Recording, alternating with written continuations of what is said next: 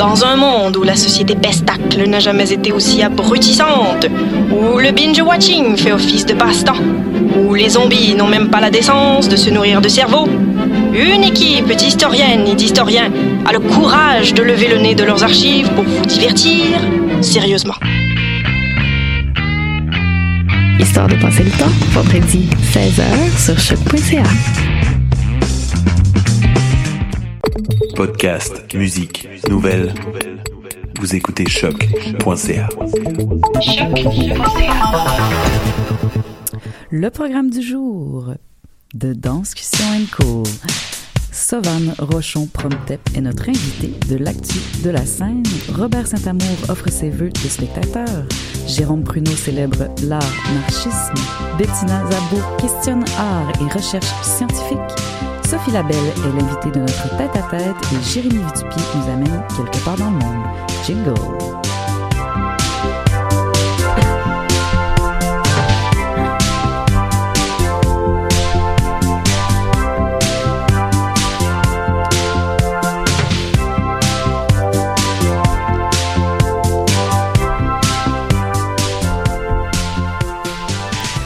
Bonjour à toutes et à tous, excellente nouvelle année de nous à vous. Bienvenue à Danscussion Co sur choc.ca tous les vendredis midi, c'est reparti. Danscussion Co décrypte pour vous l'actualité des arts de la scène, danse, arts et spectacle, société, culture, politique, musique, etc.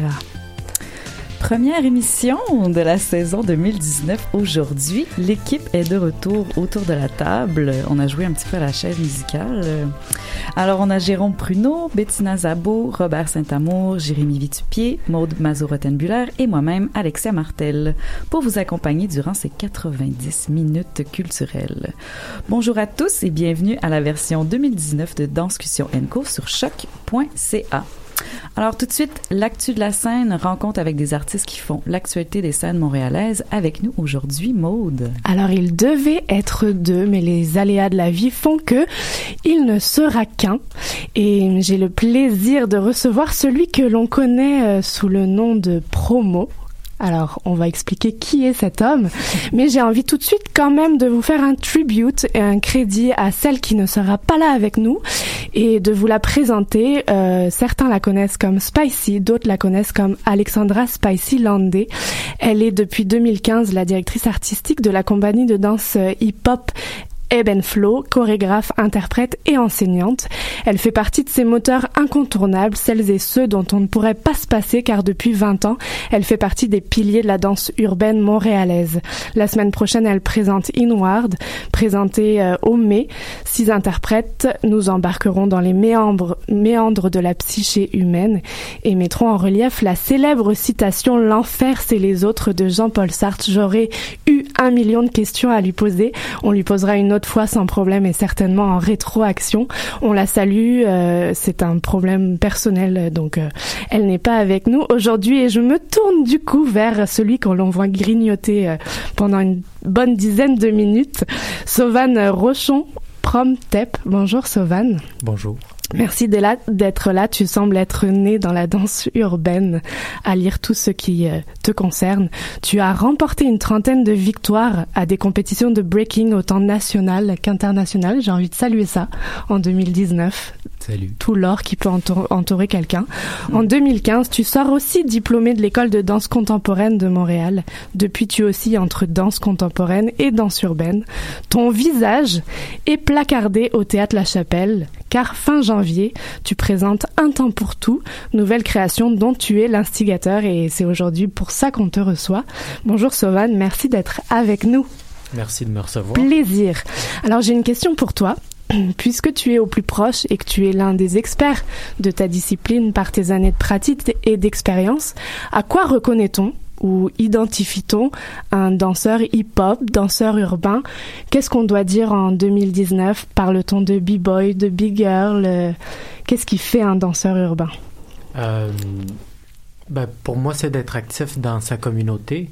C'est ça qui donne le crédit et la reconnaissance. Donc, euh, il n'est pas simplement d'apprendre une technique, un vocabulaire, de suivre les cours, mais c'est d'être présent dans les événements, dans les battles, euh, d'enseigner soi-même. On peut choisir notre manière d'être présent, mais c'est d'être actif au sein de la communauté qui fait en sorte que tu peux légitimement euh, dire que tu en fais partie. Donc tu dirais que c'est vraiment cette différence. Vu que tu es formé aussi en danse contemporaine, c'est vraiment ce qui fait la différence de hip-hop, urbaine. Qu'est-ce, quel mot faut mettre aujourd'hui? Euh, Les mots, c'est pas tout le monde qui est d'accord sur les mots à mettre. Euh, il y a une communauté hip-hop qui a qui a un certain nombre de styles euh, qui sont, qui ont émergé de, de cette communauté-là et de cette culture-là, mais il y a des, des d'autres styles qui sont en périphérie ou qui sont venus par la suite, comme le crump, qui ne font pas partie des danses hip-hop à proprement parler, qui sont nés dans, dans le, à New York dans les années 70. Donc, euh, donc pour parler plus largement des, des, des danses folkloriques euh, qui se sont développées dans les villes, euh, on va parler de danse urbaine. Ouais, voilà. Et si on, on pense à Sauvan jeune, Sauvan qui a la piqûre du breaking, comment c'est arrivé ça? Est-ce qu'il y a eu un moment particulier? Est-ce qu'il y a eu un regard d'enfant ou d'ado ou qui, qui s'est passé? Oui, ben moi j'avais un, un, voisin qui faisait du break, euh, qui était plus âgé que moi quand j'étais enfant. Je devais avoir euh, 7 ans. Et puis euh, au coin de ma rue, euh, il s'installait un carton, puis il faisait du break, puis il mettait de la musique, puis il chillait là. Donc, j'étais enfant, puis il m'invitait à venir euh, gigoter sur le plancher, faire n'importe quoi. Et puis, euh, je suis resté en, en, en, contact avec la communauté de break de Montréal, et puis j'ai grandi au sein de la communauté de break de, de Montréal. Pour les auditeurs qui connaîtraient pas le break, est-ce que tu pourrais nous le résumer en quelques mots, quelques codes physiques, oui. musicaux aussi? euh, le break, ben, c'est une, musique qui, euh, c'est une danse qui est, est née euh, à New York dans les années 70. Et puis c'était les, les DJ qui faisaient des loops d'une partie euh, de la musique qu'on appelait le break, qui est comme un, une partie plus per percussive de la musique. Donc à la naissance du DJing, il y a les breakers, les b-boys, break boys, qui ont commencé à danser sur ces parties plus percussives de la musique. Et puis donc, ça a été plus commercialisé sous le nom de breakdance dans les années 80. Et puis c'était tout ce qu'on voyait tourner sur la tête, tourner sur le dos. Donc la partie acrobatique du break est celle dont on se souvient le plus. Et alors là, nouvelle formule, tu arrives à La Chapelle. J'ai cherché dans tous les crédits où je pouvais trouver Sauvan dans, dans ta nouvelle création et finalement tu, tu es dénominé comme instigateur. Ouais. Alors plongeons dans cette création. Qu'est-ce que c'est cette création? Et, et quel est ton rôle particulièrement? Ouais. Euh, donc cette création, en fait, c'est euh, j'ai pris trois danseurs hip-hop, donc c'est pas des danseurs de, de break. Euh, trois danseurs hip-hop qui que je connais depuis que je suis tout jeune, euh, qui étaient un peu plus âgés que moi, donc c'est des gens que je regardais de haut. Et puis euh, ces trois, ces trois amis complices de longue date, qui sont très ancrés dans la communauté montréalaise, et puis qui ont une, grande ouverture d'esprit aussi. Puis c'était de de voir, d'amener eux, puis des musiciens aussi qui sont très versatiles, euh, qui jouent beaucoup de jazz, hip-hop, mais, mais qui sont intéressés à, à plusieurs formes d'art, notamment la danse.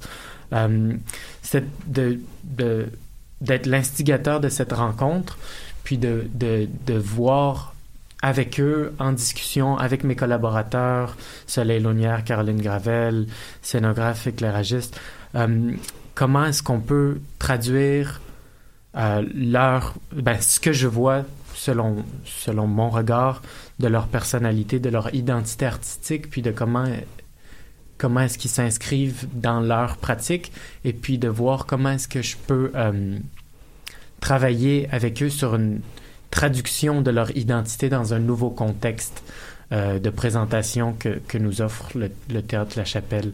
Donc ça a été créé beaucoup à partir d'eux et puis il n'y a aucun moment où je leur ai montré des mouvements puis je leur ai dit maintenant vous faites ça. Donc on a jamais, on a essayé des trucs, j'ai essayé de leur, on a essayé différentes formules. Est-ce que je leur demande de reproduire un, certain moment?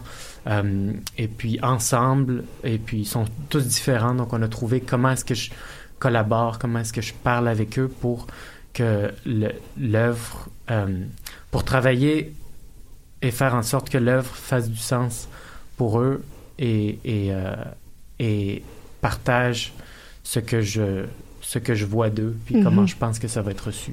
Ils sont trois. Est-ce que tu pourrais nous les nommer et nous donner aussi euh, un peu un, un esprit de qui ils sont et pourquoi tu as choisi Ouais. eux en particulier?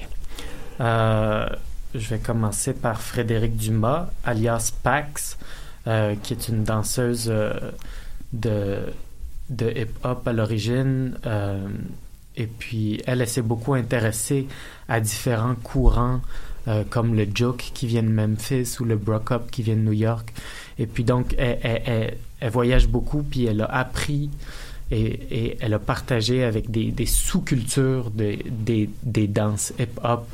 Euh, et puis, euh, elle, elle travaille sur la scène aussi depuis quelques années. Elle a présenté notamment une création, une co-création avec Jenny Lou au Breaking Convention à Londres.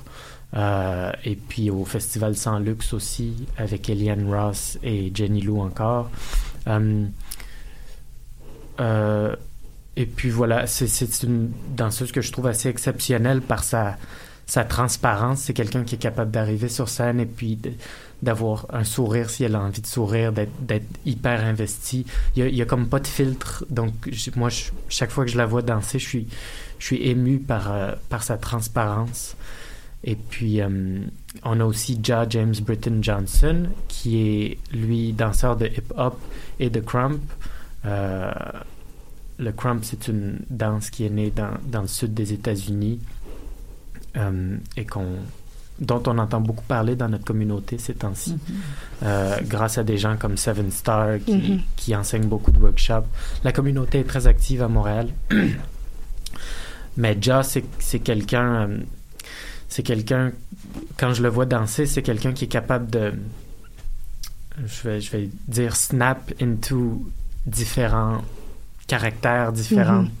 Euh, et puis, il pousse les choses à l'extrême. Donc, il, il a vraiment pas peur de, de, de, de, de se lancer dans des cascades, d'essayer des choses qu'il connaît pas. Puis, de, puis son travail est très basé sur le travail de, de, de caractère, il se crée des personnages, il très beaucoup dans son imagination. Donc, il se lance dans des espèces de personnages, des grimaces, des voix. Euh, donc, on a beaucoup travaillé la voix avec lui, puis euh, on- c'est un plaisir de travailler avec lui. Et finalement, Jean-Édouard Pierre Toussaint, euh, alias Dark ou Sanguine. J'ai travaillé avec lui sur la première œuvre que j'ai présentée au Festival Sans Luxe. Mhm. Euh, et puis, et puis c'est un, c'est un danseur qui a, qui a énormément contribué à, à la croissance de la communauté euh, hip-hop de Montréal parce qu'il enseignait énormément quand j'étais, quand moi j'étais jeune. Donc il y a toute une génération de gens qui ont beaucoup été influencés par lui. Et puis, euh, et puis c'est quelqu'un qui, bon, il y a une famille maintenant, il, y a, il, y a, il, y a il est travailleur social, donc il, il y a beaucoup de cordes à son arc qui fait qu'il il peut moins être présent euh, toujours dans les battles, les événements. Euh, mais c'est quelqu'un qui a, une, chaleur qui est très chaleureux, puis qui a un, sens de la spiritualité euh, qui est très développé et donc de lui, lui permettre de- et de l'inviter à, à partager sa chaleur humaine euh, avec ses deux complices, euh, c'est un plaisir pour moi. Puis est-ce que tu travailles en pièces de groupe ou est-ce que tu les présentes un à un ou tu vas me répondre, ben, il faudra venir le voir pour le croire?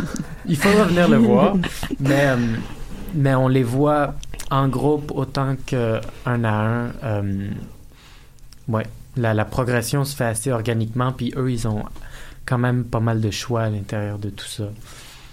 Puis tout à l'heure, tu disais euh, que vous étiez posé des questions sur euh, si tu leur demandais de répéter des choses ou pas. Ouais. Finalement, dans ce processus-là de création, est-ce que tu as eu envie de les laisser plus libres sur scène ou y y il y a des moments qui sont vraiment spécifiques, euh, chorégraphiés, si je peux dire, là, entre guillemets? le l'espèce de compromis qu'on a trouvé pour pour que ça ça ça fonctionne pour moi autant que pour eux et puis c'est un compromis qui peut encore bouger parce que ça bouge toujours. Mhm.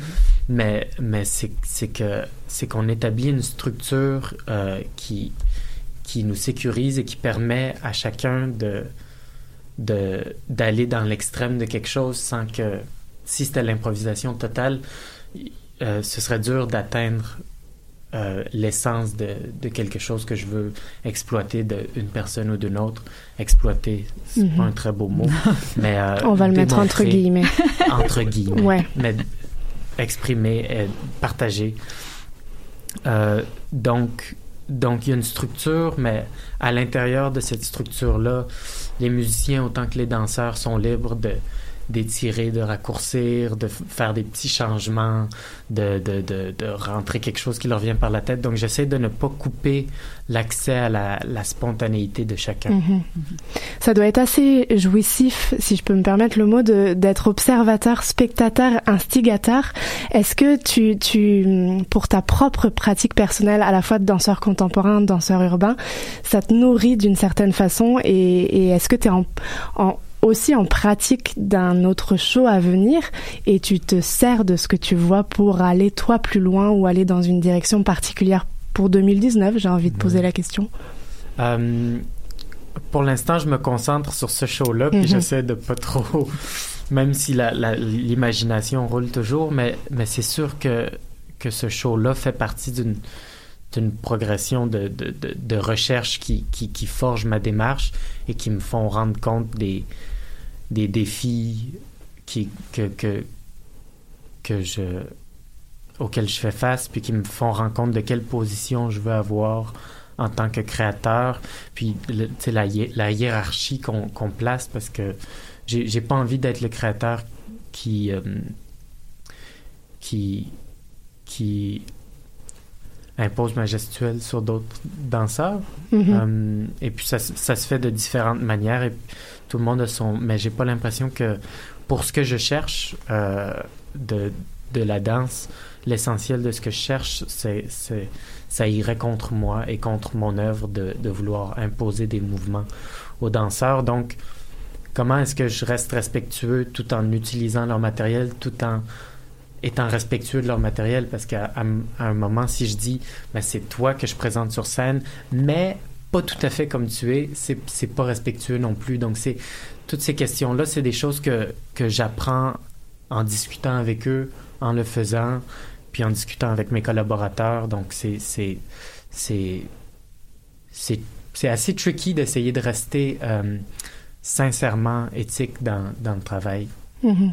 Ouais. Quand je préparais l'émission et que je, je voyais que Spicy, donc Alexandra Landé, a basé sa création sur la réflexion L'enfer, c'est les autres de Mhm. Jean-Paul Sartre, j'avais envie de te la faire rebondir et de savoir si tu considères dans ton travail que l'enfer c'est les autres ou que c'est pas du tout cette réflexion qui nourrit ton travail. On peut, je pense aussi compétition, je pense l'esprit com- compétitif du hip-hop et Ouais. ça a l'air d'être l'opposé finalement dans ta démarche actuelle. Oui, c'est, un peu l'opposé. Euh, j'essaye de. On, on, Ouais, en fait, moi, je trouve que c'est des gens qui, qui expriment du bon cœur, puis qui, qui expriment aussi, c'est, la culture hip-hop. Souvent, les gens la voient comme euh, une culture où chacun se descend les uns les autres. Et puis, c'était même certains préjugés que mes collaborateurs avaient.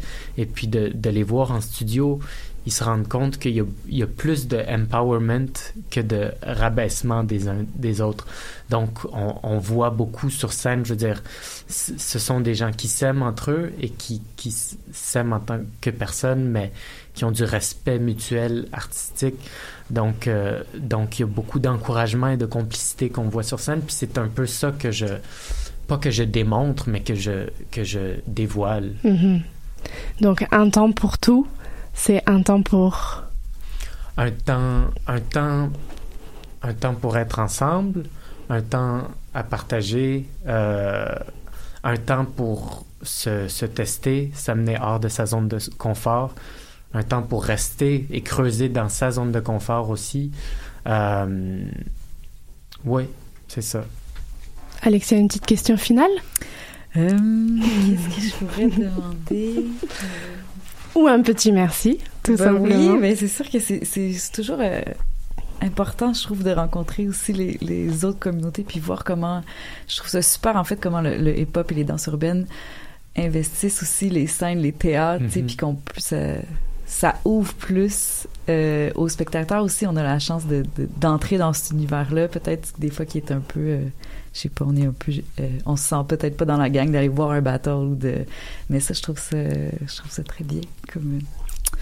Est-ce que c'est une invitation que tu lances à, tout le monde, à tout désireux à la fois de, découvrir ces danses-là? Est-ce que c'est un moyen de découvrir les danses hip-hop euh, Ta proposition ou on est dans quelque chose de plus expérimental et tu aimerais ne pas mettre une étiquette particulière sur ta création ou sur la création Ouais, je, je, je pense que c'est un, un- une manière de découvrir et de, de rencontrer des artistes issus de la communauté hip-hop euh, et puis de, de- d'avoir un, un premier accès.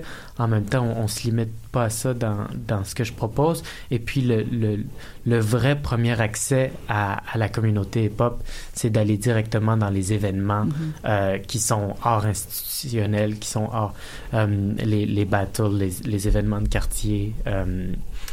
Et puis, bon, il n'y a pas toujours accès parce que l'information circule pas nécessairement partout, mais pour moi, l'invitation à rencontrer le milieu de la danse urbaine se fait aussi en dehors des théâtres. Mhm. C'est une belle invitation et ça tombe bien puisque le mois de janvier s'ouvre beaucoup avec des productions danse hip-hop. C'est peut-être des premières portes à ouvrir, Ouais. de découvrir des noms et ensuite d'aller fouiller et d'aller voir où on peut les retrouver dans Ouais. d'autres endroits comme tu dis. Merci Sauvan d'avoir été avec nous. C'est un rendez-vous pour la fin du mois de janvier avec toi à la chapelle le 31 janvier, 1er février et 4 février. Trois dates Ouais. si je me trompe pas. Donc on te retrouve, c'est une collaboration avec Sans Luxe. Ouais. C'est important de les nommer. Et puis donc euh, en parallèle, euh, vous pouvez découvrir dès la semaine prochaine du 16 au, au 20 janvier Inward au mai euh, coproduction Eben Eben Flow et CCOV. Un gros hmm, trois petits points. Me, mot de Cambronne pour les semaines à venir, Sovan, parce qu'il te reste encore deux belles semaines, puis ce sont les semaines qui galopent et, Ouais. et voient les papillons naître. Je vous propose d'écouter l'oiseleur de feu Chatterton, si notre cher Jérôme est prêt à la console, et de vous retrouver pour la suite de Discussion Co.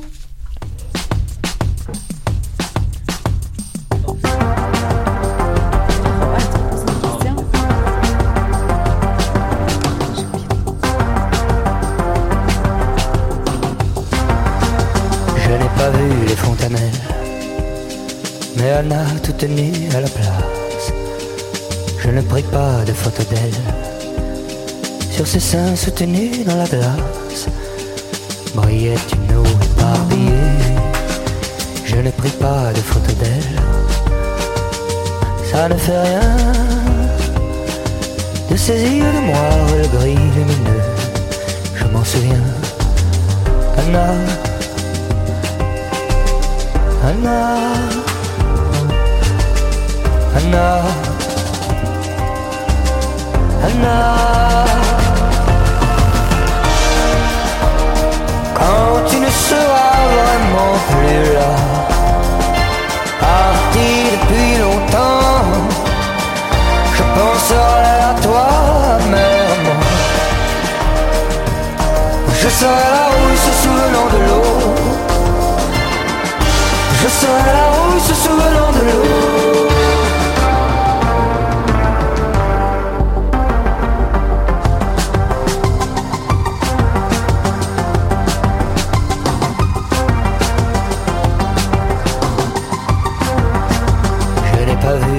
Mais elle n'a un instant sur la place où je buvais ce vin amer. Tous les soirs en attendant qu'elle passe Au sainte ne te fais pas prier. Je ne vis pas le front de mer. Mais ça ne fait rien. Dans ces yeux de moire où je me suis noyé Tout l'océan tient.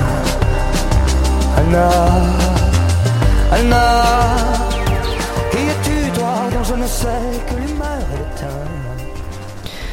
Vous écoutez toujours Discussion Co sur choc.ca. Il est de retour, notre cher Robert Saint-Amour, A-t-il déjà été découvrir les premiers spectacles de 2019 Y a-t-il déjà eu des premiers spectacles 2019 L'avez-vous déjà croisé à l'un des premiers rangs des théâtres montréalais? Robert est le spectateur amoureux par excellence, celui qui chaque semaine, pour notre plus grand plaisir, nous offre son billet d'humeur, ses réflexions sur sa posture de spectateur. Il parle avec son cœur autant qu'avec sa raison, si la raison n'est pas associée au cœur. Voici les vœux de la nouvelle année du spectateur. Robert, bonjour, c'est à toi. Merci Maude. Bonjour à vous tous. Et pour répondre à ta question, oui, cette semaine, la semaine dernière, j'ai été découvrir ma première œuvre chorégraphique, mais je vous en réserve un compte-rendu la semaine prochaine. Donc, très heureux de vous retrouver en ce début d'année 2019, qui lui encore comme un sou tout neuf. Pour ouvrir la saison, euh, je vous offre avec cette chronique mes vues pour la nouvelle année et euh, aussi une de mes résolutions. C'est de coutume, fort bonne, vous en conviendrez, de commencer l'année en souhaitant à tous et à toutes des vœux pour la nouvelle année que je veux colorer cette année avec les thèmes de l'ouverture et du risque. D'abord, j'offre mes vœux pour les créateurs et les interprètes, par qui tout est possible. Qu'ils prennent encore plus cette année le risque d'explorer des d'univers nouveaux, de mettre des pas nouveaux sur scène, des pas de tout horizon culturel et ethnique, des pas hors sentier et surtout hors de leurs ornières. Et que leur prise de risque, au risque de surprendre et même peut-être même de décevoir, soit soutenue par les organismes subventionnaires, par les diffuseurs qui leur ont ouvert leurs portes et aussi par les spectateurs. Ensuite, mes vœux pour les diffuseurs montréalais et ceux en région, afin qu'ils prennent encore plus de risques et qu'ils continuent de soutenir le créateur et à offrir des programmations toujours plus audacieuses et aussi encore plus inclusives de leur diversité si riche. Et que leur audace soit récompensée par des salles bien pleines et des tonnes d'applaudissements aussi mes voeux pour les organismes subventionnaires, afin que nos gouvernements leur fournissent pour toute la nouvelle année de quoi leur remplir leurs goussets. Et une fois ces goussets bien remplis, qu'ils permettent au plus grand nombre de créateurs de prendre des risques et de faire rayonner la grande valeur de la diversité humaine si riche tous ces pas sur scène, jusqu'au fond de la salle, dans la tête et le cœur de chacun des spectateurs. Et tant qu'à y être, j'offre mes vues aussi à nos gouvernements, en effet, pourquoi pas leur souhaiter un peu d'audace et de risque pour qu'ils affrontent, tels des Robins des Bois, les géants du web, pour prélever, euh, en toute équité fiscale, les taxes afin de les redistribuer aux artisans qui sauront bien les utiliser.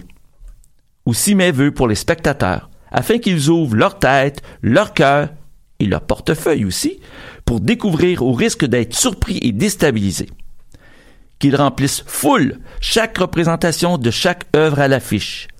Parce que dans le risque, il y a une décharge d'adrénaline qui peut être récompensée par une dose de plaisir accompagnée par une ouverture sur des univers diversifiés.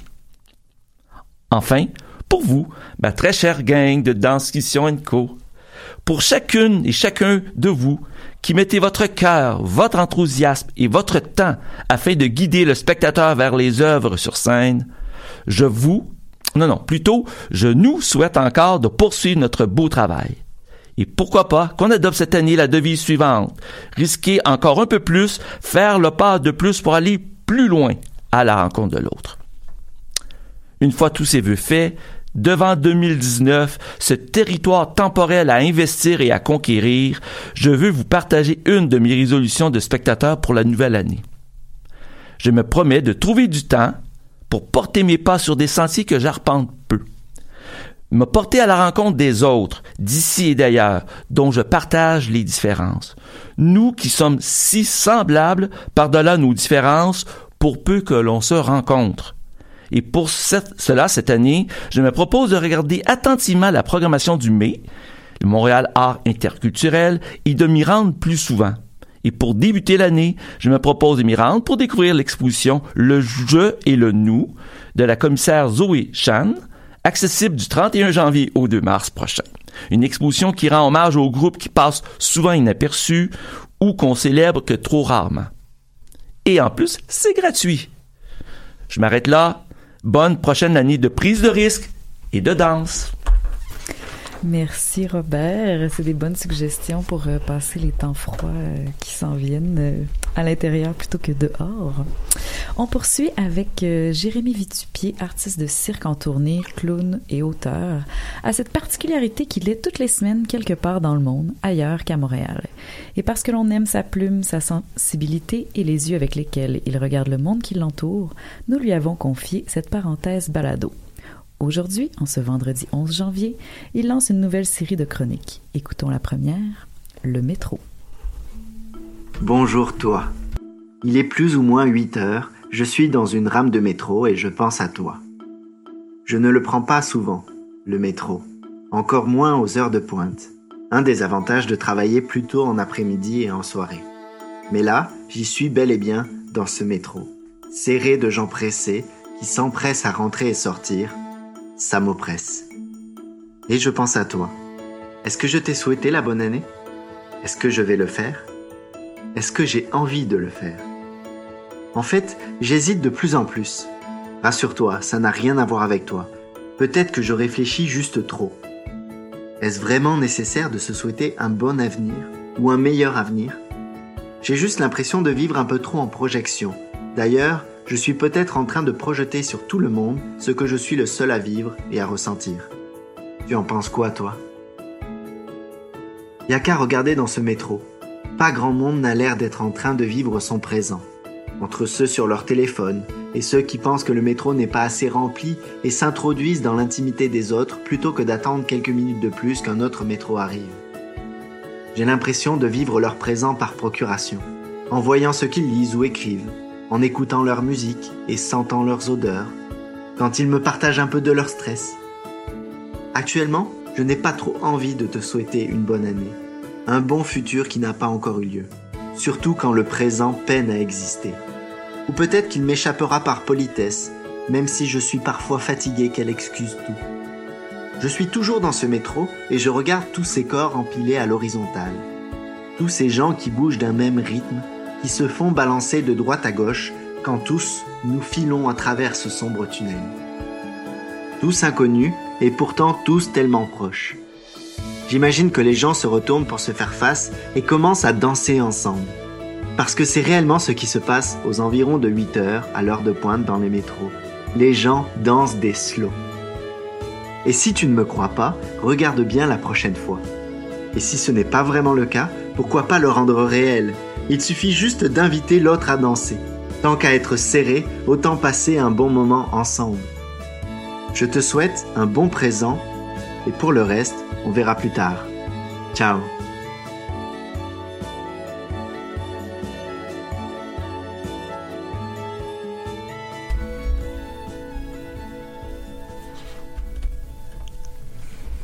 On remercie Jérémy Vitupier pour cette parenthèse assez magique. Alors tout l'automne, il a réfléchi pour nous, pour vous, des faits de société, des réalités politiques, sociales et financières dans le milieu des arts et de la culture, à sa façon toujours. Semaine après semaine, Jérôme Pruneau a décrypté le sujet de son choix dans sa chronique qu'il nous a demandé d'intituler En eau vive. Il est de retour cette semaine. Il démarre fort avec un titre assez percutant et pas évident à dire. Euh, je vais me lancer. Vive l'art, narchisme. Bien le bonjour Jérôme. Bien le bonjour Maude. Bonjour, bonjour chers danscussioniens et danscussioniennes. Ça c'est pas simple à dire. Et bonjour aussi à tous les co qui s'y rattachent.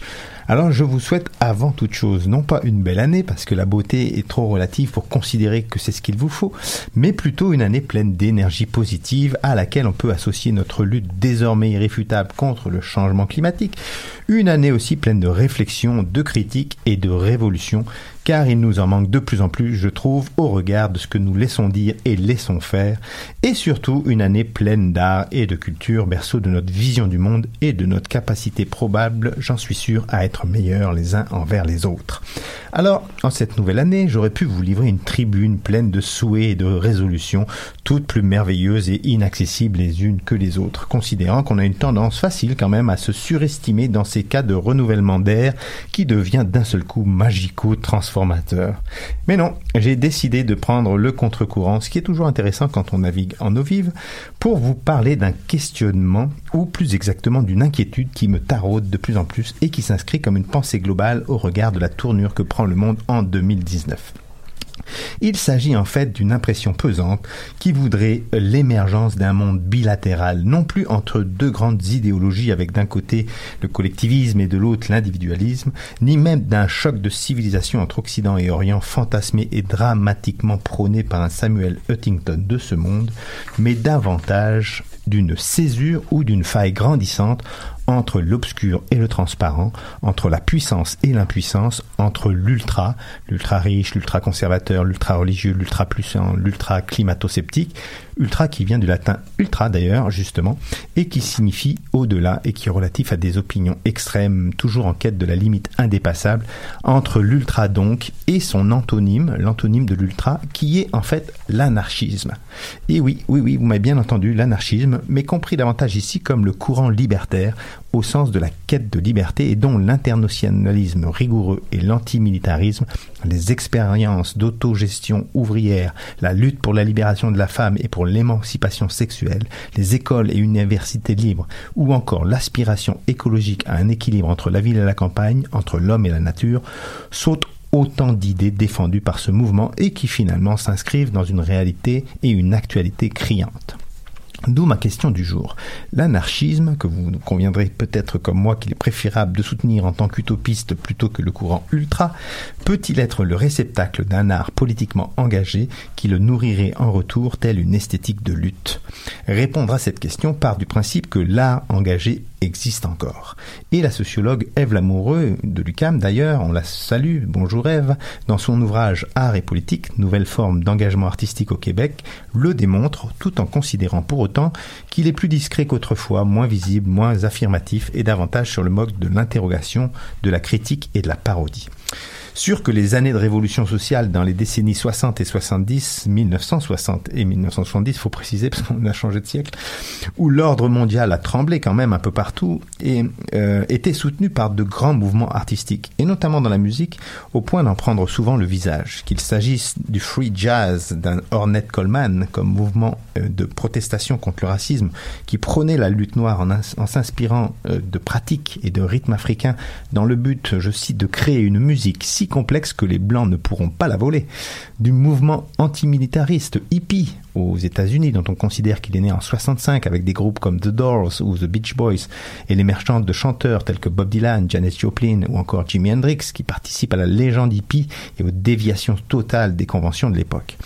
Mouvement hippie duquel a démarré d'ailleurs un autre mouvement, le hippie, mouvement beaucoup plus marqué politiquement puisqu'il est devenu un parti politique à part entière, le Youth International Party, le Parti international des jeunes, parti d'extrême gauche anti-autoritaire. Ses membres se battaient contre le racisme et la guerre du Vietnam grâce à des méthodes tout à fait novatrices qui firent leur renommée, dont la plus célèbre méthode fut sans doute, probablement, celle de poser la candidature d'un cochon, oui oui, un cochon nommé Pegasus aux élections présidentielles de 1968. Vous ne rêvez pas. Alors de ce mouvement pacifiste est né ensuite le mouvement punk dans le milieu des années 70 aux États-Unis qui se veut contestataire et provocateur.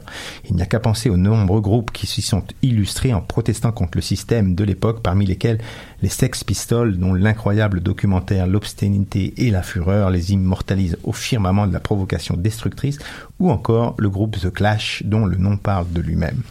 Pour autant, depuis la fin des années 70, l'art engagé semble avoir diminué, ou du moins s'est mué en se tournant davantage vers des causes à défendre de façon ciblée et ponctuelle, comme la cause humanitaire, dont les célèbres mobilisations à travers la chanson We Are the World ou le fameux concert Live Aid du 13 juillet 1985 ont marqué les esprits. Cette diminution progressive de l'art engagé trouve aussi sans doute ses explications dans la multiplication des plateformes et des canaux d'information, dans la transformation de l'art lui-même, dans la technologisation du monde artistique, mais aussi dans certains risques de censure ou de perte d'emploi liés à un engagement qui dérange. À l'heure où les contrats ne courent pas les rues, ouvrir trop sa bouche peut être fatal. Demandez à l'humoriste Fred Dubé ce qu'il en pense, licencié en 2016 de Radio-Canada parce que sa chronique dans Plus on est fou, plus on lit n'était pas assez politiquement correcte, trop incisive et que son humour, je cite, n'était pas assez léger. Je me demande d'ailleurs jusqu'où mon insolence à ce micro devrait aller pour que je me fasse moi-même remercier. Et Maud me regarde avec des gros yeux. Tiens, tiens, il faudrait que j'essaye. Bon, alors toujours est-il que l'art engagé a perdu avec les époques un peu de sa superbe, ou qu'il est entré dans une autre ère ou dans une trame plus discursive, dirons-nous, qu'une simple insolence provocatrice, comme le démontre par exemple la vague de féminisme réveillée par MeToo, la revendication sociopolitique qu'exprime le rap algonquin d'un Samian, ou encore le théâtre documentaire qui fait émerger un questionnement évident sur le rapport à l'autre, l'accueil ou les réfugiés. Il n'empêche que cet art doit rester coûte que coûte le bastion qui tient le fort. Mieux encore, je pense que l'art engagé doit s'ancrer dans cette résistance à l'ultra en proposant une alternative constante, sorte d'épine profonde plantée dans le trop gros pied des nouveaux dictateurs, fût-il magnat de l'immobilier déguisé en pseudo-président ou petit chef militaire muet en extrémiste notoire nostalgique d'une Amérique du Sud des dictatures ou encore un plus jeune chef d'État du monde frayant avec l'extrême droite pour asseoir une politique de fermeture de frontières européennes en Autriche. Oui, l'artiste doit définitivement acter son engagement de façon durable et assumée. Samian l'affirme, je cite, Tu es engagé ou tu ne l'es pas, mais tu, ne peux pas être engagé le temps d'un album, d'un concert ou seulement d'un statut Facebook. J'approuve. Car si les artistes libres penseurs et rêveurs infinis ne s'engagent plus pour défendre la liberté et faire tomber les murs plutôt que de les construire, quel avenir va-t-on offrir à nos enfants? Des pays fermés, des soldats dans nos rues, des prisons pour intellectuels, homosexuels, artistes, handicapés, on y revient. Oui, le monde de l'ultra est dangereux, il faut le contrebalancer par nos chansons, nos corps en mouvement, nos mots, nos toiles, nos images pour que indéfiniment vive l'anarchisme. Alors artistes, amis artistes, prenez la place. Ce qui me rappelle d'ailleurs une petite mélodie venue d'Irlande qui faisait comme suit. Sunday, Bloody Sunday. Et voilà, allez, hein, Jacques Test, à tout bientôt. Jérôme Pruneau, je te remercie. Merci, Maurice. eh bien, à plus tard. Virgule musicale, je vous laisse surfer sur toutes, euh, tous ces mots qui viennent de sortir de la bouche de Jérôme Pruneau avec euh, Calling Paul the Suffering d'Amen Dunes. Restez avec nous à Discussion Co sur choc.ca. Il reste encore pas mal de minutes culturelles à venir. Je vais à l'emploi. Calling Paul the suffering.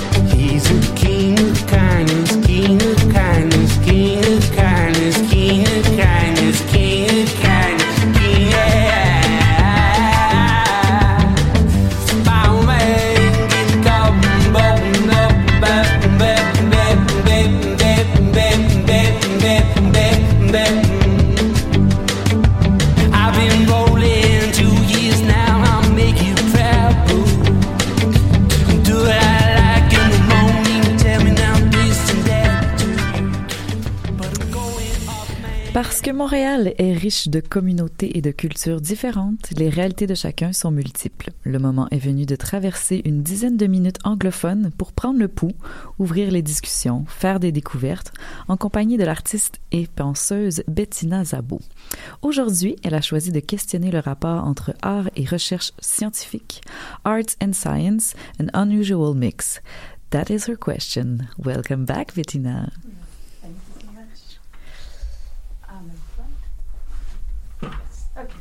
Everybody. Hello and welcome to the first Buddies of 2019. Um, following the inspiration of my dear Jerome, I want to give you my greetings for this year and I wish you what I told everyone else. I hope for you that this year you can allow yourself to behave like an adult only when absolutely necessary. Maybe your 2019 full of curiosity and lightness. So, as Alexia just said, I'm going to be talking about art and science, more specifically about a recent program that has been created between McGill and Concordia University. Um, a couple of years ago, I had the chance to take a course that combines these two fields. And it combines undergrad students of Concordia with master's and PhD students of neuroscience at McGill University. So let's put this in context. From an academic viewpoint, the two fields may seem completely opposite since science represents objectivity and a certain ever present stoicism, while art is the expression of the self, emotion, and subjectivity. But it wasn't always like that. At the very beginning, when science started being a thing, and the Inquisition was hunting them down, artists and scientists were often collaborating very closely, and sometimes even the same person, like in the case of Leonardo da Vinci. But with the evolution of the field of science and the formalization of academia, and later on with the over specialization of fields in which we live today, these two forms grew further apart. Thankfully, we're starting the new chapter. After going to the extreme of over specialization in things like I'm exclusively a font designer rather than being a graphic designer, we're experiencing, at least in the arts, out of curiosity, maybe economical need, but especially out of a for a search for a niche of innovation, an opening into uh, interdisciplinary collaboration. And this is not only happening between different fields in the arts, but also outside with outside fields like science and technology.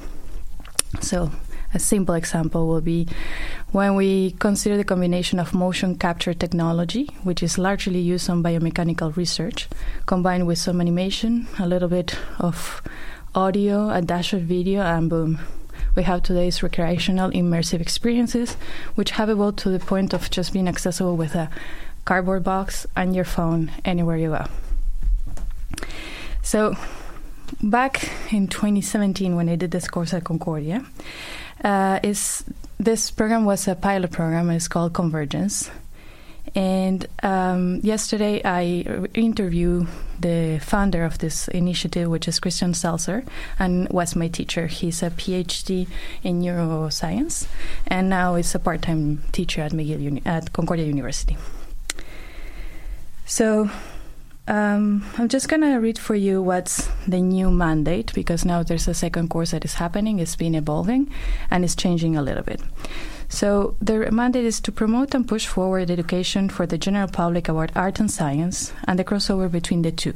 It aims to foster collaborative work, transdisciplinary thought, and knowledge sharing, support similar programs and activities that raise, raise community awareness about questions related to arts and science and the convergence of the two engage in partnerships with other institutions and organizations to share resources and expertise to advance the education of science and art. Put in place conferences, exhibitions, workshops, public reunions, and pedagogical activities in order to facilitate research, discussion, exchange, and transmission of knowledge related to the connection between art, science, and the general public. So, yesterday, I, my first question was uh, how and why is this important or useful? Christian explained to me that uh, science benefits from combining itself with art because it helps make the research more accessible to general public, which later on the road means the continuation of the research and funding. From the view of, uh, from the point of art, scientific research has often been an, an inspiration, and rarely artists have direct contact with the research itself.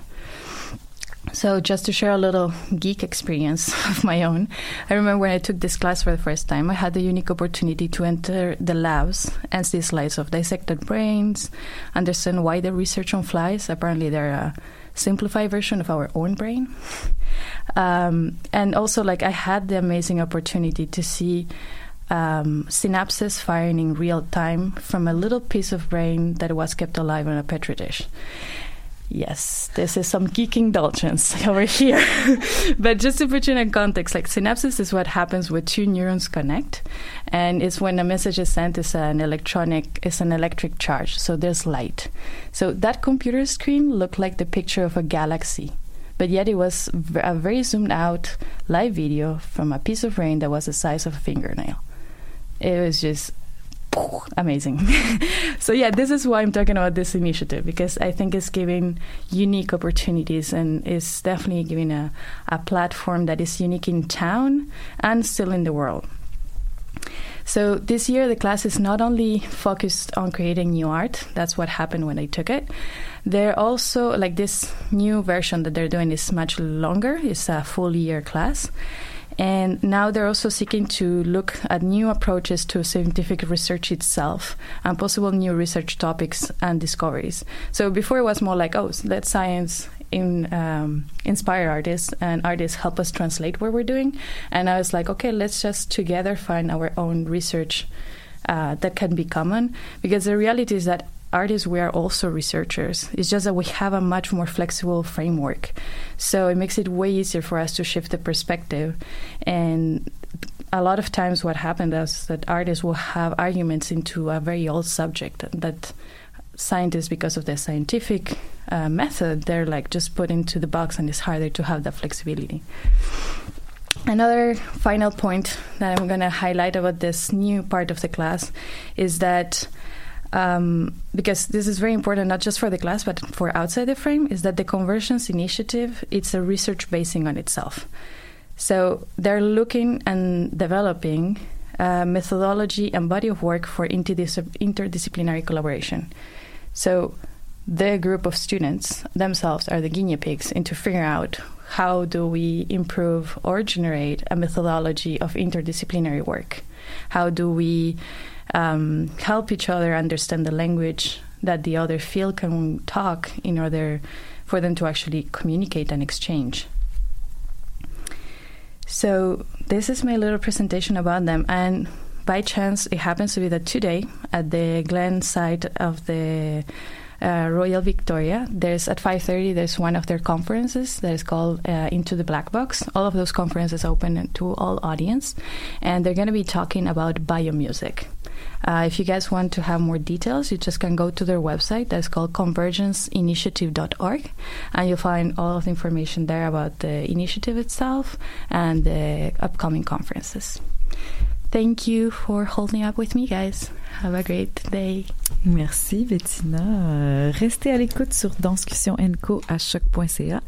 On poursuit avec un tête-à-tête, mais juste avant, on écoute Tu sais comme je suis de l'artiste Allo Maude.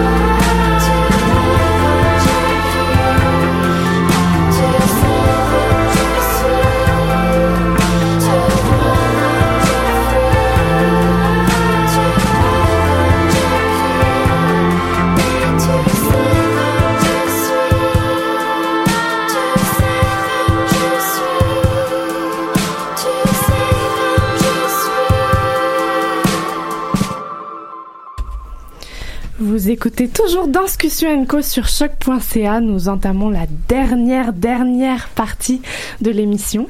Et alors, qui dit nouvelle année dit inauguration. Le moment est venu de sortir une chandelle et de plonger dans un tout nouveau type de chronique. À compter de ce vendredi, toutes les premières émissions du mois, vous retrouverez, à la place des grandes discussions, un portrait intime et professionnel, celui d'un acteur culturel. Un réel tête-à-tête en compagnie d'un ou une invitée. Et ensemble, nous approfondirons ce qui fait sa profession, son parcours, ses enjeux, ses réflexions.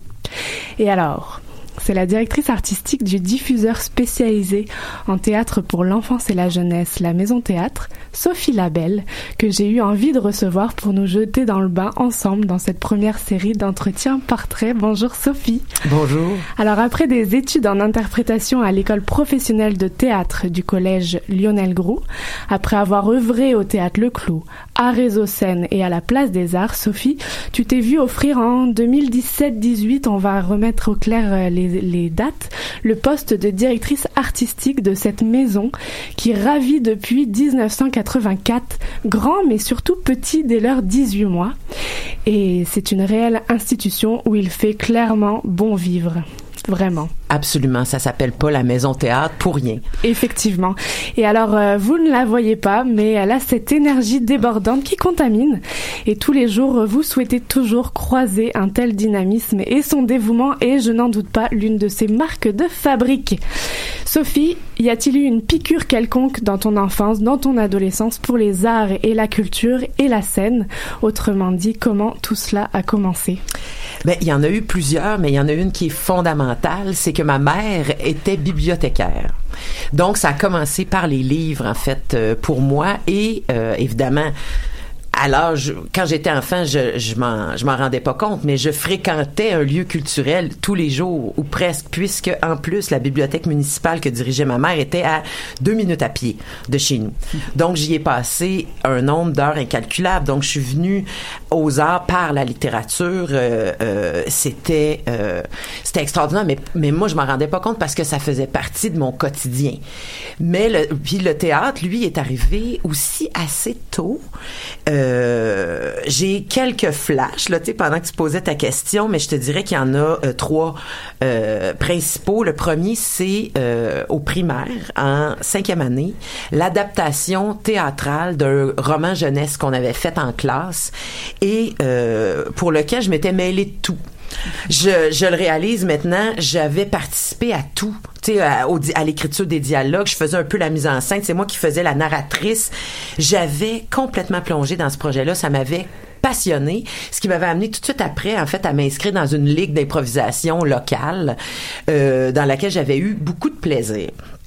Après ça, c'est en suivi un cheminement, je dirais, assez classique. Là. Tu sais, choisir l'option théâtre au, secondaire, faire du parascolaire, euh, etc., faire de l'impro, justement. Jusque temps que, honnêtement, je me souviens plus j'avais quel âge, mais que je me retrouve, je pense que j'avais J'étais en secondaire 2, donc 14 ans. Je me suis retrouvée pour la première fois au théâtre Denis Pelletier pour voir, c'était avant la guerre à Lens-Agile de Marie Laberge. Et j'avais été sous le choc. J'avais été sous le choc, en fait, euh, bon, par évidemment la qualité euh, du projet, de la production, mais aussi la, le fait qu'on pouvait parler de choses assez euh, lourdes, élevées, complexes, tu sais, de parler des sentiments humains d'une façon euh, comme ça. Tu sais, euh, je viens d'une famille relativement ouverte et tout ça, mais là, de voir sur scène des enjeux, des sujets euh, extrêmement euh, graves et troublants, humains, ça m'avait beaucoup plu. Je pense que j'étais une candidate parfaite, moi, pour vivre ce qu'on appelle la catharsis. Donc, je, je suis une bonne spectatrice. Et ça a commencé à ce moment-là, je m'en suis aperçue, puis là, après ça, j'ai plus jamais arrêté de voir des pièces, en fait, à partir de là. Et est-ce qu'il y a eu un désir d'être de l'autre côté, d'être sur la scène, d'être une artiste sur scène qui va porter des messages ou euh, des histoires ou des personnages Oui, il y, y avait ça parce que je faisais beaucoup de théâtre. J'étais pas mauvaise, mais disons que euh, t'as mentionné tantôt mon énergie et tout. Je pense que j'étais quelqu'un de, de, sympathique à avoir dans une distribution. J'étais pas nécessairement la comédienne la plus nuancée au monde. Mais j'avais du plaisir, je parlais fort, puis j'avais une belle présence. Fait que ça faisait que j'en faisais du théâtre et tout ça, ce qui m'a donné envie de m'inscrire à, euh, à l'école de théâtre professionnel à Sainte-Thérèse, en fait, euh, qui est un, qui était à mon époque un programme de quatre ans professionnel c'est particulier. C'est-à-dire qu'à un moment donné, tu réalises, tu dans le parcours d'une vie, qu'il y a un enchaînement de circonstances. Tu fais des choix, mais tu penses pas que c'est des choix définitifs. Puis tu dis, bah si ça, ça marche pas, je vais faire autre chose. Mais moi, tout s'est enchaîné. C'est-à-dire que j'ai été acceptée, chose très rare, j'ai été acceptée tout de suite en sortant du secondaire. Donc, je me suis retrouvée à l'école de théâtre à 17 ans j'ai embarqué là-dedans. C'est très exigeant, une école de théâtre. Puis quand t'arrives dans une école de théâtre, tout le monde est la petite vedette locale, en fait, de sa polyvalente, tu sais. Fait que moi, comme tout le monde, j'étais la petite vedette locale de ma polyvalente, mais disons que j'ai travaillé fort. Disons que euh, disons que je suis pas un c'est ça je, je le dis euh, c'est sûr c'est plus facile à dire maintenant alors que ça fait des années que j'ai pas joué puis que ça m'intéresse plus du tout je ça me demandait plus que ça me rapportait on Mhm. parle évidemment pas d'argent, là, on parle vraiment d'engagement puis d'investissement. J'ai quand même réussi à passer au travers de mon école, mais un an et demi après l'école, j'ai accepté un poste du côté administratif. Je- mais comme je vous dis, tout ça est pas conscient à l'époque, mais un moment donné, il faut que tu gagnes ta vie, bouf, t'as de l'intérêt, t'as des affinités et tout, puis t'avances dans la vie. Je le savais pas. J'ai fini l'école de théâtre, j'avais 21 ans. Fait tu sais, j'avais le temps de, de me tromper, j'avais le temps de chercher et tout ça. J'avais- Je savais pas que j'allais finalement faire carrière, là, je fais entre guillemets, dans le milieu culturel de l'autre côté. Je savais pas. Fait que pendant 10 ans, je me suis promenée. J'ai joué un peu, j'ai fait des trucs vraiment le fun, mais honnêtement, ils se comptent sur les doigts d'une main. J'ai joué au TNM. J'ai eu un rôle de deux répliques dans un énorme spectacle du TNM qui était Les Estivants de Gorky, monté par Serge Denoncourt. Euh, fait que tu dis, waouh, ma carrière est partie. Mais non, finalement, pas du tout. Euh, j'ai fait de la création. J'ai joué dans une version trash de Macbeth montée par Michel Bérubé à l'X, qui est un bar punk qui existe plus, mais qui était sur Sainte-Catherine, ici à côté. J'ai eu des belles expériences de comédienne, mais ça, c'était pas... euh, Il y en a pas eu beaucoup.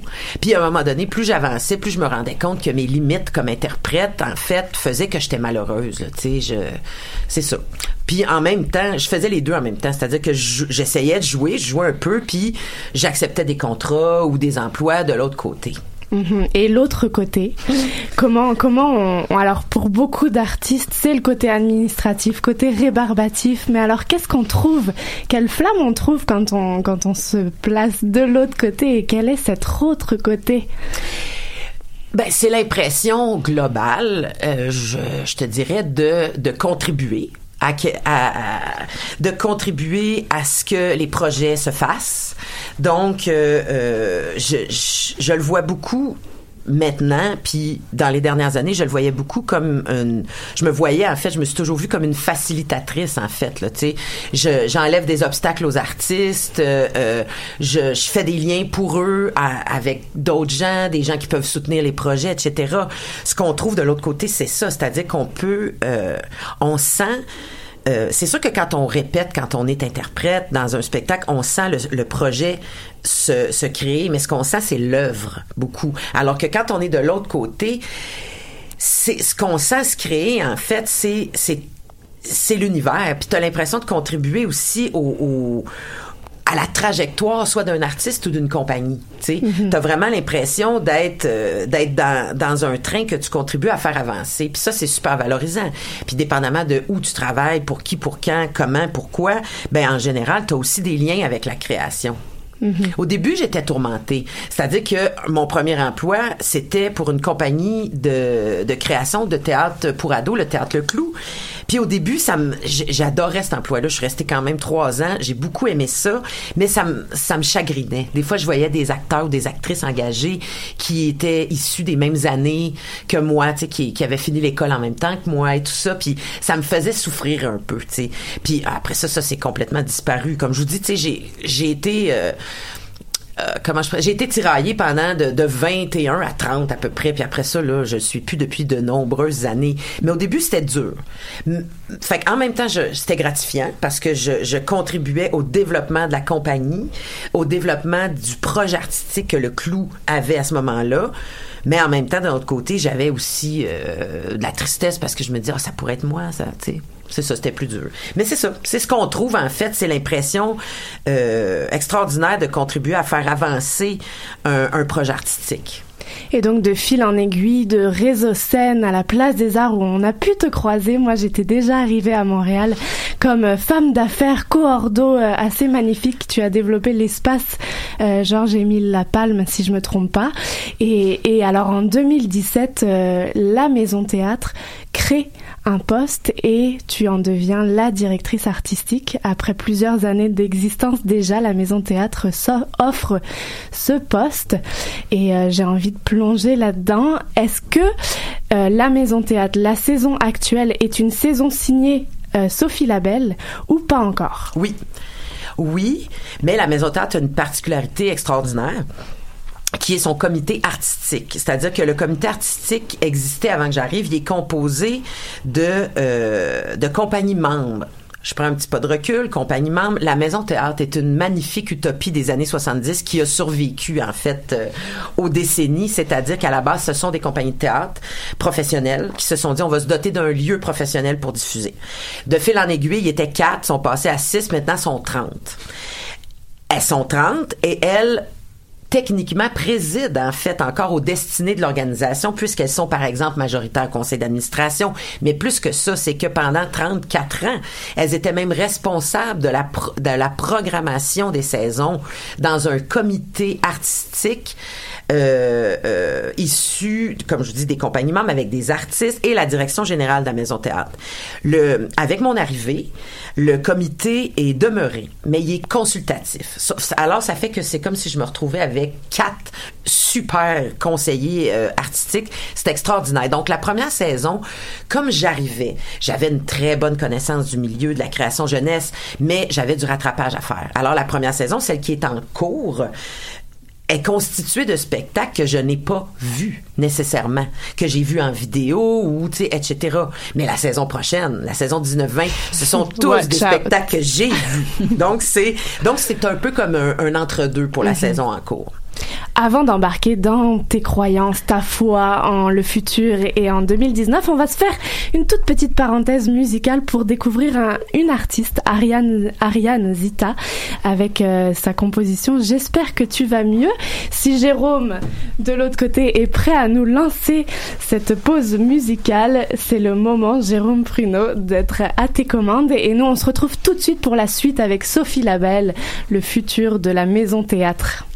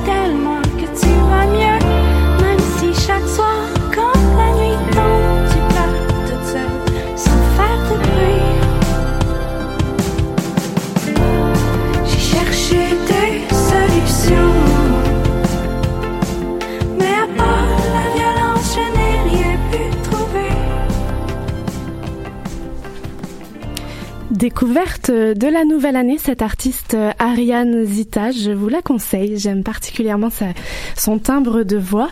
Alors on est de retour, on est de retour dans cette nouvelle chronique de 2019, les têtes à tête, et on est de retour avec notre invité, notre première invitée, et on est très très très honoré de recevoir Sophie Labelle, directrice artistique de la Maison Théâtre.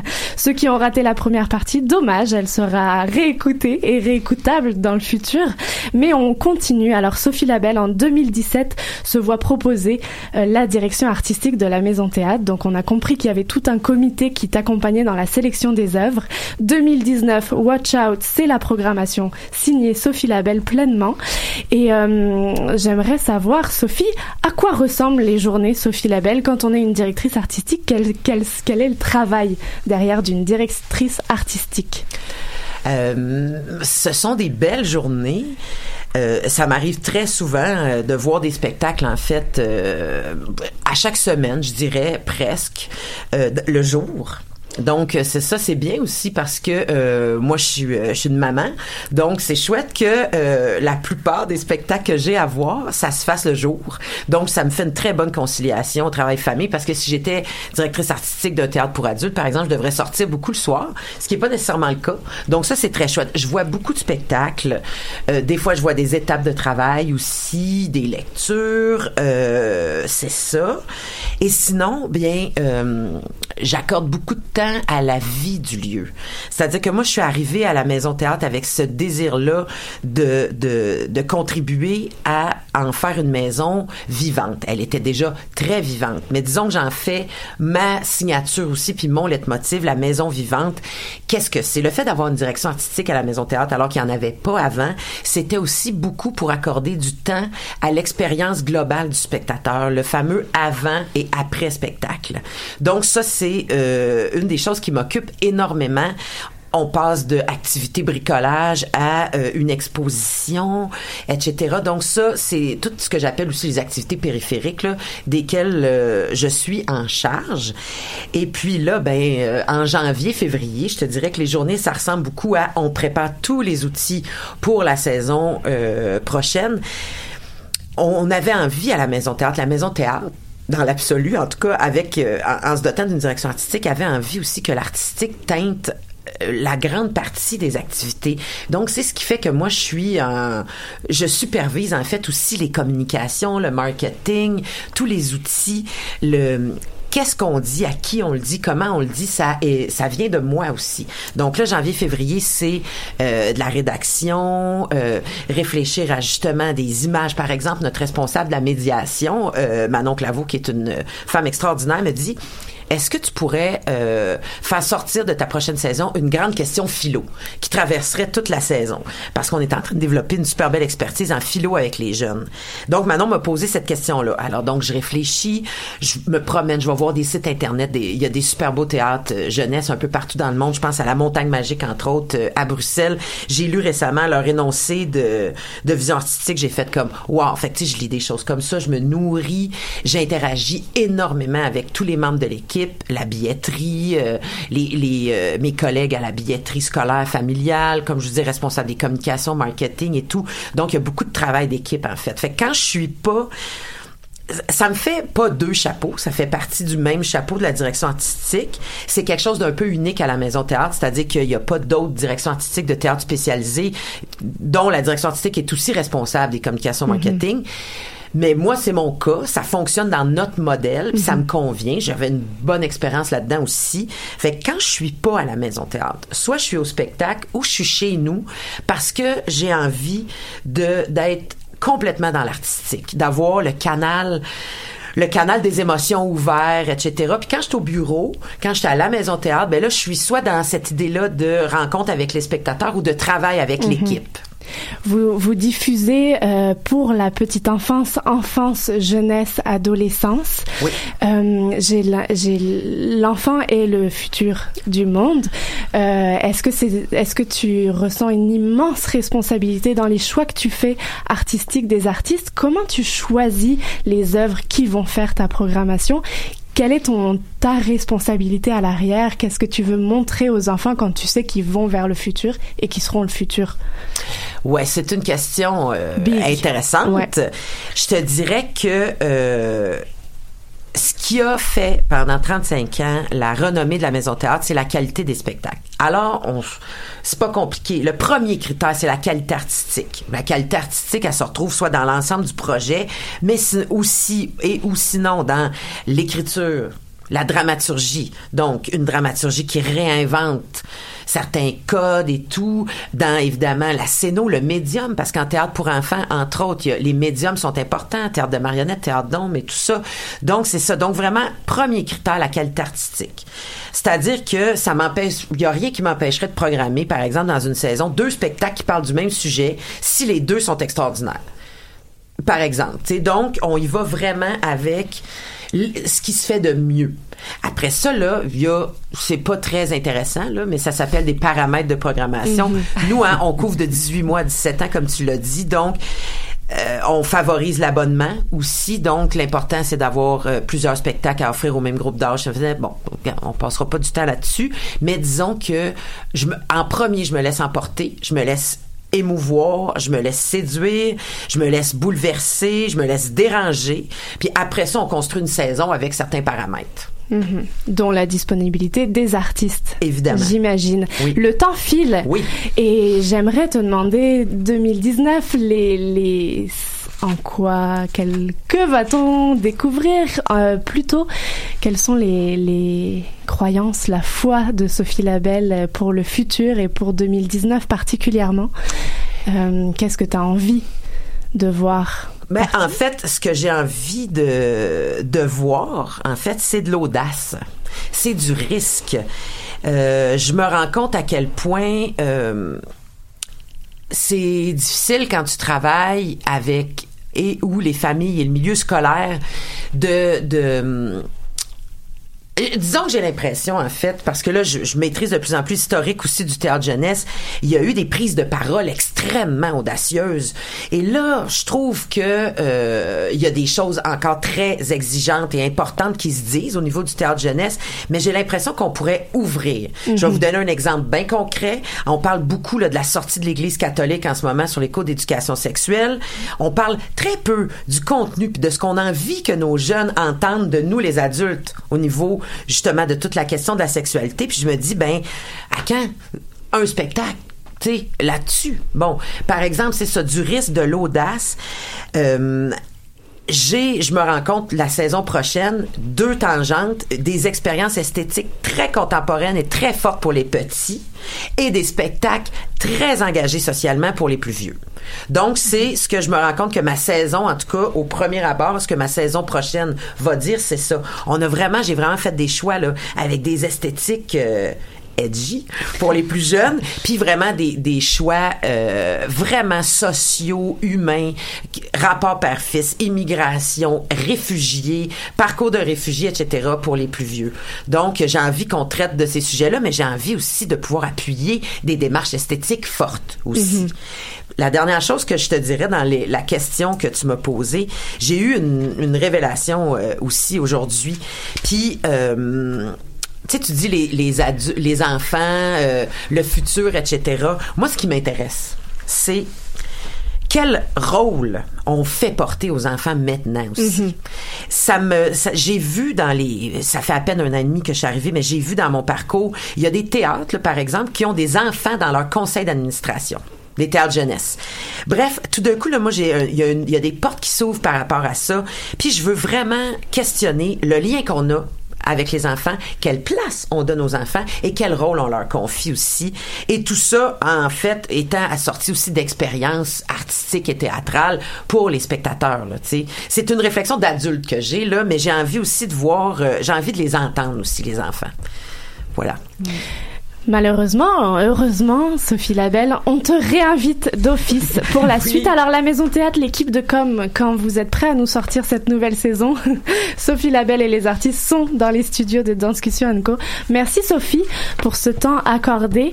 Euh, les belles histoires commencent à la Maison Théâtre. On a compris qu'on avait chacun un enfant en nous et qu'il était temps d'aller le réveiller à la Maison Théâtre et de découvrir tout euh, ce florilège d'artistes. Merci Sophie d'avoir euh, plongé dans ce tête-à-tête. Alors on va conclure tout simplement. C'est officiel, toutes les machines se sont bel et bien remises en route. Plus possible de le nier ou de, le dénigrer, mais encore possible de faire perdurer l'esprit des fêtes et du temps libre. Et comment? Facile. Continuez d'aller au cinéma, d'écouter de bons morceaux, mettez le nez dans votre roman et ou, dès la semaine prochaine, reprenez le chemin des salles de spectacle, car ils sont nombreux ces artistes à ne pas avoir chômé durant les fêtes. El Silencio de, la, de Las Cosas Presentes, la réflexion artistique sur le toucher d'Eduardo Ruiz Vergara sera à la chapelle. Inward, on en a touché quelques mots d'Alexandra Spicylandé au mai et faites chauffer vos portefeuilles. Oui, Robert, Danse Danse, l'Agora de la Danse, la Maison Théâtre, Tangente, l'Usine C, le Katsu reprennent du service avec des propositions du feu de Dieu, comme j'adorais le dire quand j'étais petite. Alors euh, moi, je vous souhaite au minimum de vivre une découverte artistique par mois, si ce n'est pas par semaine. Et je donne à Alexia les derniers mots de l'émission. Oui, merci à tous nos invités collaborateurs et chroniqueurs du jour. Merci à nos auditeurs. Nous, vous donnons rendez-vous la semaine prochaine pour une nouvelle émission de Danscussion Enco sur choc.ca en toujours aussi belle compagnie. Et j'ai envie de vous amadouer un petit peu en vous avouant les thèmes des prochaines grandes discussions à la rencontre de ceux qui composent les musiques des spectacles, musique et composition. Allez, à la semaine prochaine.